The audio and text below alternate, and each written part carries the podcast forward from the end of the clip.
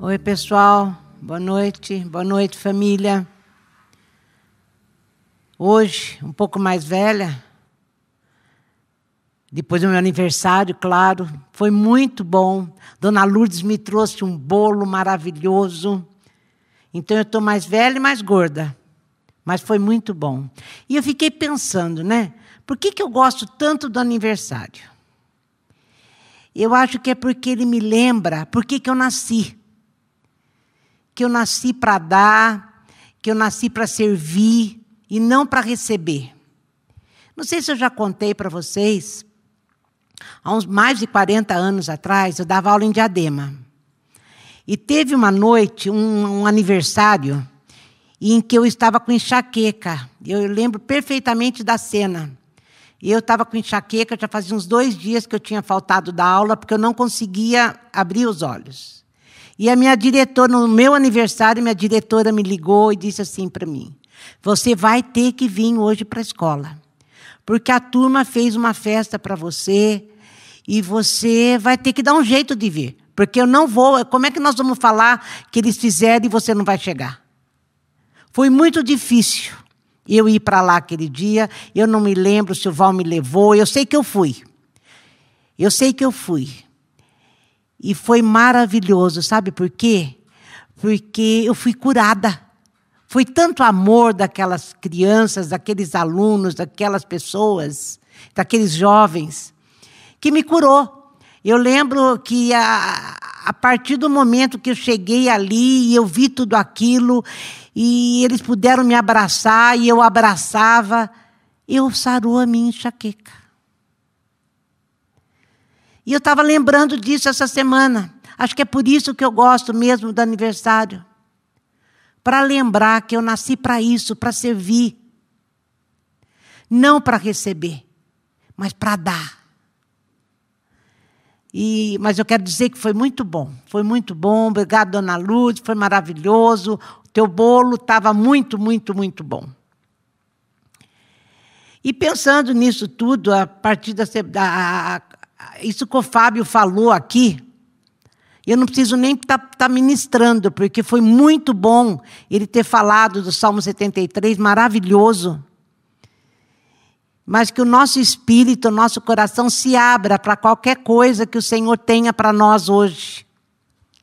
Em nome de Jesus, eu já estou com essa palavra há alguns dias meditando. Fui lá para 1 Reis, capítulo 10, para falar sobre a história de Salomão. O, uh, o primeiro Reis, desde o capítulo 3, 2, 3, Deus começa, Deus, Salomão sonha, e Deus aparece para Salomão em sonho. E Salomão ora, ora, fala para Deus: Eu quero ser como meu pai é, eu quero reinar e ser como meu pai reinou, eu quero fazer o seu nome ser conhecido pela vida que eu tenho. E a gente chega aqui no capítulo 10, que fala sobre a rainha de Sabá, e a gente vê que ele, ele vivia isso que ele orou. Ele vivia isso que ele orou. Porque aqui no 10, é, a rainha de Sabá, a gente, ela levou 75 dias para fazer um, um caminho de 30 quilômetros. Porque ela queria achar ela achava que as, as perguntas que ela tinha na vida, as coisas que ela se questionava e os enigmas da, da vida dela, ela poderia levar para Salomão que iria responder. Porque a fama, a fama de Salomão é que ele resolvia tudo, respondia a qualquer pergunta e ela ficou sabendo de toda a glória, de todo esplendor do reino de Salomão. Então ela não mediu esforços. Já pensou, gente, 30 quilômetros, 75 dias para chegar lá. E aqui no capítulo, ah, no 1, ela fala assim. A rainha de Sabá ficou sabendo da fama de Salomão por causa do nome do Eterno. E ela chega lá e ela vai reconhecer que ele era um homem espiritual, envolvido com a fé que ele professa, prof, eh, falava que era, né? professava. E aqui no versículo 6, ela disse para o rei: Tudo o que eu ouvi a seu respeito é verdade. A reputação, das, a reputação de suas realizações e da sua sabedoria em meu país se confirmou. Eu não teria acreditado se eu mesmo não tivesse visto. Não foi exagero o que eu ouvi. Sabedoria e elegância muito além do que eu poderia imaginar. Olha isso. Felizes os homens e mulheres que trabalham para você, pois têm o privilégio de estar perto de você todos os dias e ouvir suas sábias palavras. Mas ela chegou aonde nós falamos: Bendito seja o eterno, o seu Deus, que se agradou de você e o constituiu como rei. Sem dúvidas, o amor do Eterno para com Israel está por trás disso tudo.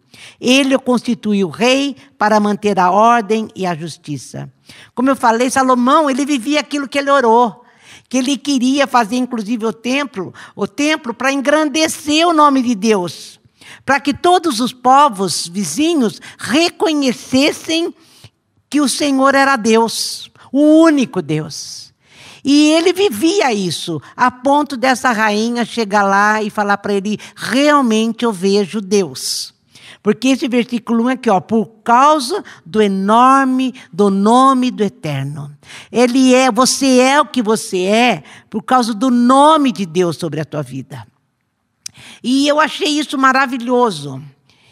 E eu acredito que esse esplendor do reino, essa grandeza do reino de Salomão, engrandecia mesmo. Até hoje a gente ouve falar do templo de Salomão, que hoje não existe mais, né? Está destruído. E, mas os judeus falam que eles vão reconstruir. Tamanha glória, tamanha riqueza e tamanha esplendor era aquilo. E, e a rainha ela traz muitos presentes para Salomão, deixando Salomão ainda mais rico. E, mas daí no versículo 13 ela fala assim: que todas as perguntas dela tinham sido respondidas. Olha, Salomão, em troca, deu à rainha de Sabá tudo o que ela desejou e pediu além dos generosos presentes que ela já tinha recebido dele, porque ele também deu presentes para ela. Satisfeita com o que viu, ela voltou para o seu país com comitiva. Então, todas as, as dúvidas que ela tinha na, da vida e na vida, Salomão pôde aconselhar, e a gente já sabe de várias histórias da sabedoria de Salomão que decidia com justiça e igualdade para todo o reino. E daqui no capítulo 11, a gente aprende que Deus nos abençoa, Deus nos capacita, que foi o que aconteceu com ele, mas nós escolhemos o nosso próprio caminho de fidelidade a Deus. A gente vê um esplendor superado pelo fracasso todo aquele reino, toda aquela grandeza, toda aquela pompa que, que o reino de Salomão tinha, foi superado pelo fracasso. Porque eu até pus aqui como título do capítulo 11, na mensagem não tem título. E eu pus aqui título: Um esplendor que é superado pelo fracasso. Ah, no versículo 1. O rei Salomão, era louco por mulheres, antes de eu começar isso aqui.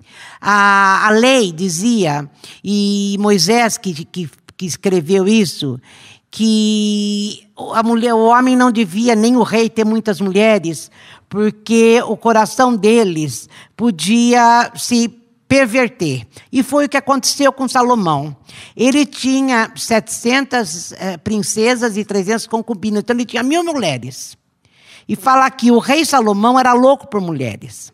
A filha do Faraó foi apenas a primeira de inúmeras mulheres estrangeiras que ele teve. Moabitas, Amonitas, Edomitas, Sidônias e Titas. Ele as tomava das nações pagãs ao redor, e embora o Eterno tivesse advertido com veemência os israelitas, vocês não se casarão com tais mulheres, porque elas induzirão vocês a adorar ídolos. Na outra versão fala assim: elas vão perverter o seu coração. Não faça isso, não, não misture, não faça casamento misto. Além de não ter muitas mulheres, não case com mulheres estrangeiras, porque cada uma trouxe o seu Deus para ser adorado. E a gente vai ver que Salomão ele não era só permissivo, ele atuava nessa, nesses cultos, nessas uh, nesses, eh, dessas adorações a outros deuses junto com as mulheres. E o coração dele ficou pervertido. E eu fiquei pensando, inclusive, até comentei com a Nanda isso, porque aqui vai falar assim: ele eh, se afastou do Senhor. E eu fiquei pensando, porque eu perverti o coração, eu me esqueci do Senhor?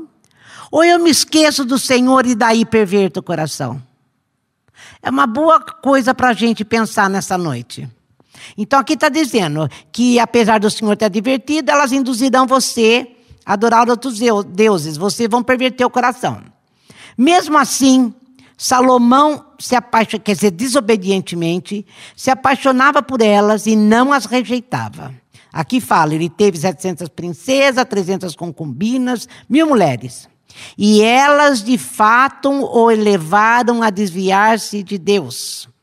À medida que Salomão envelhecia, suas mulheres o atraíam para todo, para o lado dos deuses estrangeiros, e sua fidelidade ao Eterno foi esmorecendo. Ele não se manteve leal ao Eterno como seu pai Davi. Salomão virou devoto, idólatra da rainha Astarote, a deusa dos Sidônios, e de Moloque, o abominável deus dos Amonitas. A Astarote, ela era uma deusa é, que cada vez que se fazia culto a ela, fazia-se orgias sexuais. Ela era a deusa do sexo, deusa da fertilidade. E o Moloque a gente sabe que é aquele que sacrificava as crianças para os ídolos, né? E Salomão virou devoto, gente. Na outra versão ele fala assim que é uma e ele virou idólatra. Salomão virou, virou idólatra porque as mulheres tinham muita importância sobre a, as emoções de Salomão. E ele então enfraqueceu na fé. O, eu acabei de ler aqui no num autor que a gente gosta muito sobre o que nós vamos falar depois em 1 Coríntios, ele fala que a gente não pode ter tantos desejos, que quando e Paulo fala, né, que até os desejos pode ser idolatria. E o que é idolatria, gente? É tudo aquilo que toma o lugar de Deus. É aquilo que é, a pessoa adora qualquer coisa, qualquer pessoa, até desejos, como eu falei. Substitui a confiança em Deus que nós temos que ter cuidado para que tudo que se torna excessivamente importante para você, nós cantamos sobre isso o tempo todo hoje, o Du até falou. Tudo que se torna muito importante na nossa vida, além de Deus, isso é idolatria. O poder que você tem pode gerar orgulho, orgulho te leva à arrogância. E a arrogância te leva ao esquecimento de Deus. É filha do esquecimento de Deus, eu li. E é o que acontece com Salomão. Como eu falei, Deus nos chama, nos escolhe, nos leva a, e tem planos para nós, propósitos para nós, mas o nosso caminho de fidelidade somos nós que escolhemos. Somos nós que escolhemos.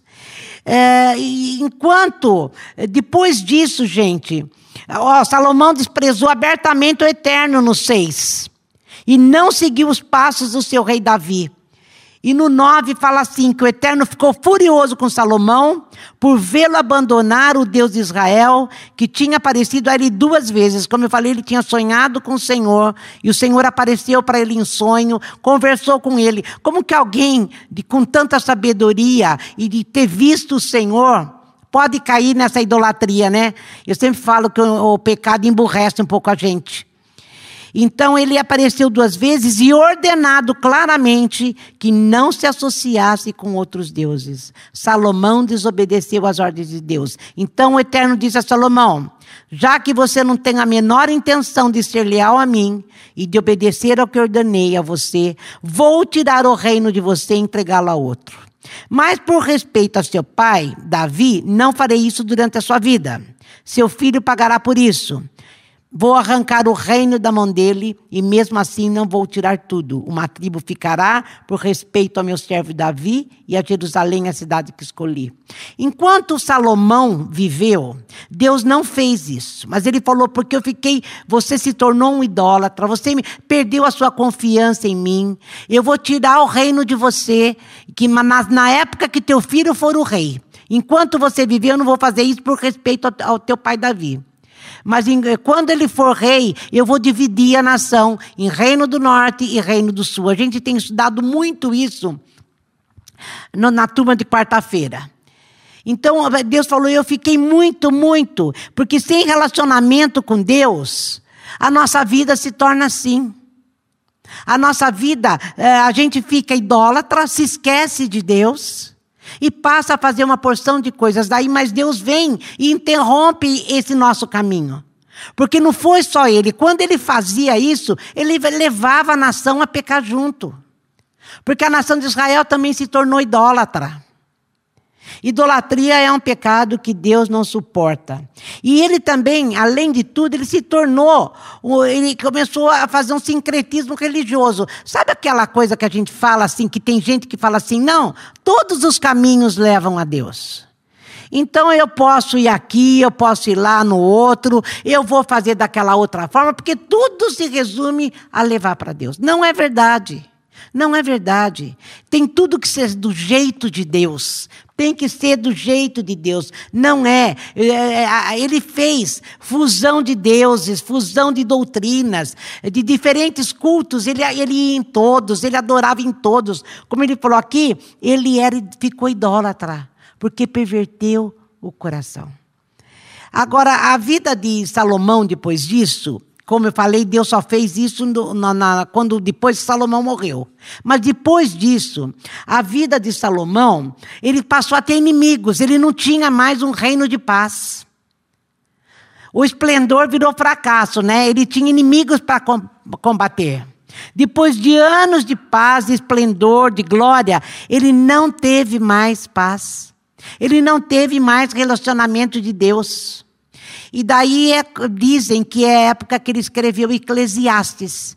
Vocês lembram de Eclesiastes, quando ele fala assim: Eu fiz isso, eu fiz aquilo, eu construí, eu, eu edifiquei, eu, eu deixei o Israel rico, mas tudo foi vaidade. A vida dele ficou vazia, sem propósito. Tudo vaidade. Sem Deus, o Fábio falou sobre isso no Salmo 73 que ele estava lendo. É tudo vaidade. Sem relacionamento com Deus, a vida não tem propósito. Ah, ele reconhece isso. E lá no livro de Eclesiastes, ele também reconhece que a vida tem significado e vale a pena só depois que você ama e conhece a Deus. Mas para chegar nisso, Salomão viveu nesse, desse, desse jeito.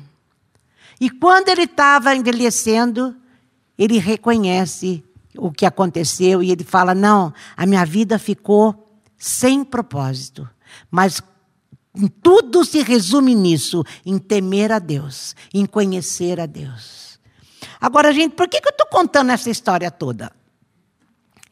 Por que, que eu estou contando essa história toda? Paulo fala a mesma coisa lá em 1 Coríntios, capítulo 10. Porque você pode pensar, faz tanto tempo que Salomão viveu isso, né? O que, que nós temos a ver com a vida de Salomão?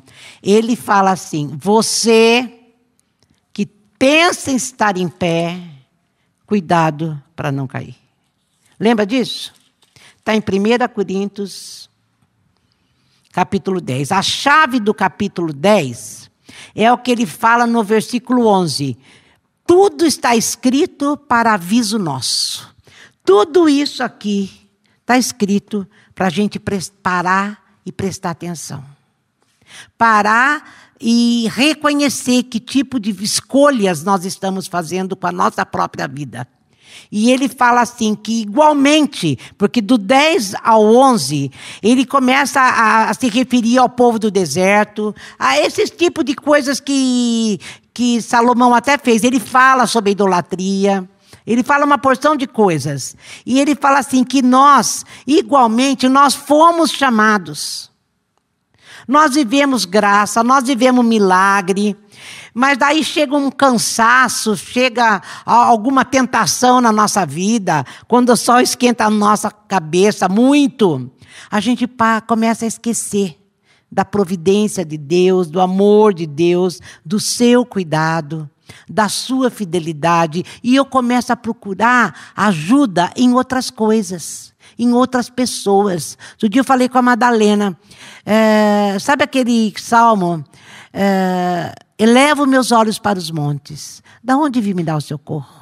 Quando a gente está desse jeito que eu estou dizendo, cansado, é, achando que está muito difícil, eu estou sendo tentada para ser, como o Fábio leu, ser tentada a olhar para a vida do outro e não para Deus. Eu começo a olhar para a prosperidade do ímpio e esquecendo que Deus é que tem cuidado de nós.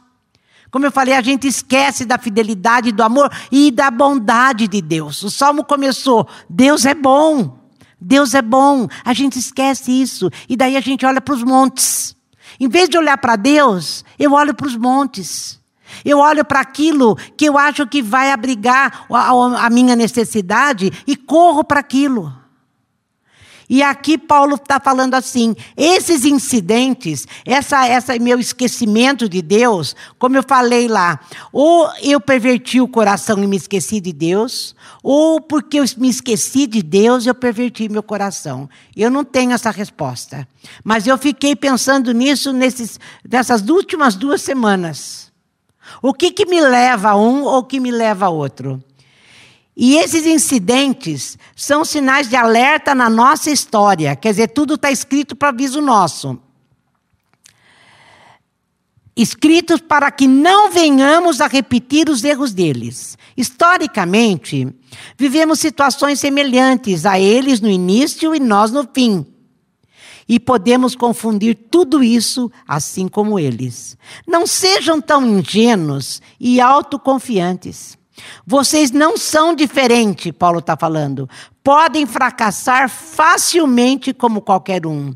Nada de confiar em você mesmos. Isso é inútil. Mantenham a confiança em Deus. Ele está falando. Você que pensa que está em pé você que pensa que pode viver sem Deus, você que pensa ou que está confiando no, na fidelidade, no amor de Deus, não, não, não se julgue tão autoconfiante, que na, na, no texto em cima, ele fala que a autoconfiança é uma das coisas que me fazem corromper o coração.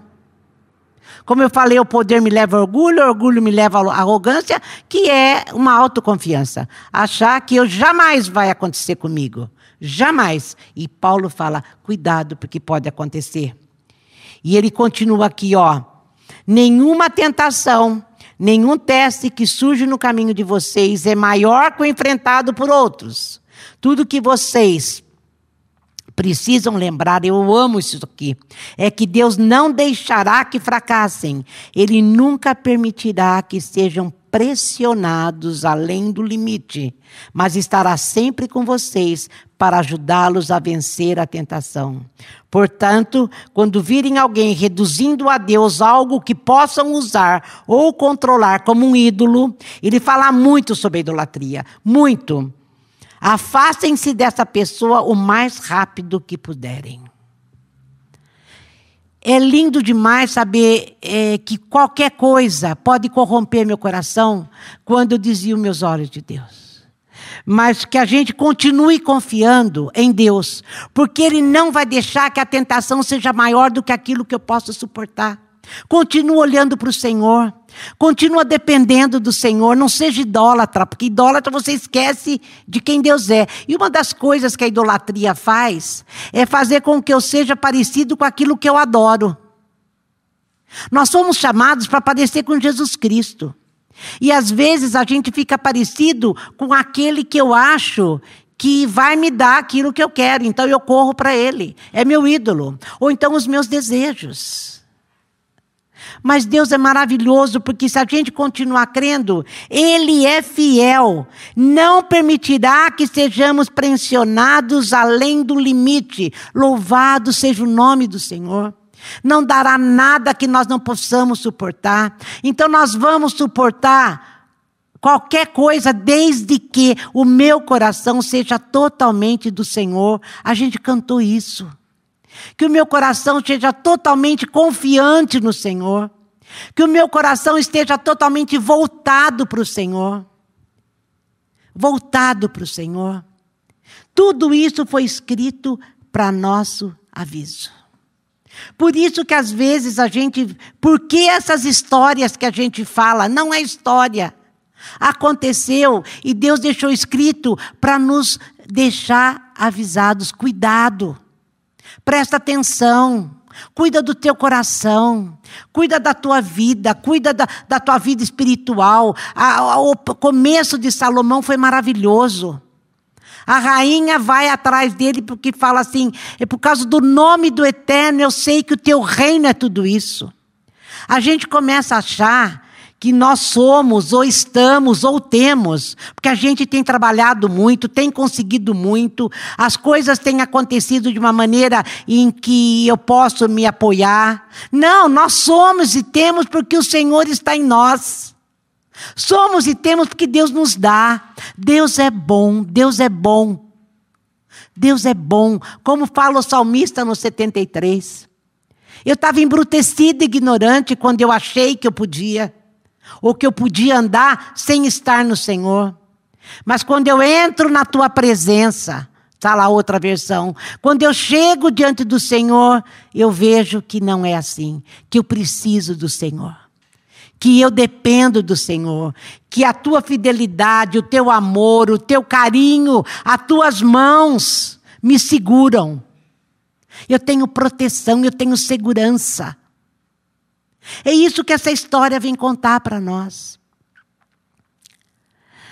É, eu acho que uma das coisas que tem acontecido com muitos e nessa pandemia, nesse tempo de a gente não estar tá tão perto, e está perto, mas não está perto, e a gente às vezes é, é, passa o dia correndo, passa o dia é, se debatendo para vencer o dia mal, esquecendo de quem somos, que, esquecendo que fomos chamados. Fomos abençoados, nós existimos porque o Senhor está em nós. Que o templo, como o Fábio falava, em casa de Deus. O Salomão falou para Deus: Eu quero fazer um templo em que todos verão a tua glória, verão o teu tamanho, verão o teu nome. Era esse o projeto de Salomão. E ele acaba ficando orgulhoso demais por aquilo que ele construiu. Mas a casa que temos que ser, nós só somos casa de Deus porque é Ele em nós porque é Ele em nós. Que essa história hoje, que não é história, seja para aviso nosso, que seja um tempo mesmo que a gente se volte para Deus e pergunta, Senhor, olha, o meu coração é seu, é só seu. Se eu estou colocando uh, segura, uh, socorro, segurança em outras coisas que não seja o Senhor, nos perdoa, me perdoa. Porque só do Senhor vem o bem. Só do Senhor vem o bem. Nada e nem ninguém, nem projeto humano, nem instituição, nada, nada, outros deuses, nada, pode me dar aquilo que Deus nos dá. Como eu falei, a vida de Salomão depois da queda, de Deus se ausentar, porque ele esqueceu de Deus, né? Então Deus ficou ausente da vida de Salomão. A vida dele ficou sem propósito, ficou vazia. Ele começa a olhar para toda a história dele, o livro de Eclesiastes fala disso. Para toda a história dele. E fala assim: era tudo vaidade, é tudo sopro, é como uma bolha de sabão. É linda, maravilhosa, e de repente acaba. E de repente acaba. Não permita que a tua vida seja assim. Nós que pensamos estar em pé, temos que tomar cuidado para não cair. Esse é o aviso do apóstolo Paulo. Nós estamos sujeitos mesmo a tentações, mas a fidelidade de Deus vem e diz: você não vai ser tentado além do que você não pode suportar. E eu estou com você, te seguro pela mão. Amém? Que Deus nos abençoe. Que essa palavra venha mesmo nos abençoar, venha fazer de nós aquilo que nós fomos chamados para ser e que o nosso coração esteja sempre cheio da presença do Senhor. Amém, gente? Que Deus nos abençoe, Que você tenha uma semana de paz e de meditação. Que essa palavra te leve à presença de Deus e a meditar aonde você tem colocado o teu coração e a tua segurança. Confia no Senhor. Bendito seja o Senhor. Graças a Deus por Jesus Cristo. Amém. Glória a Deus.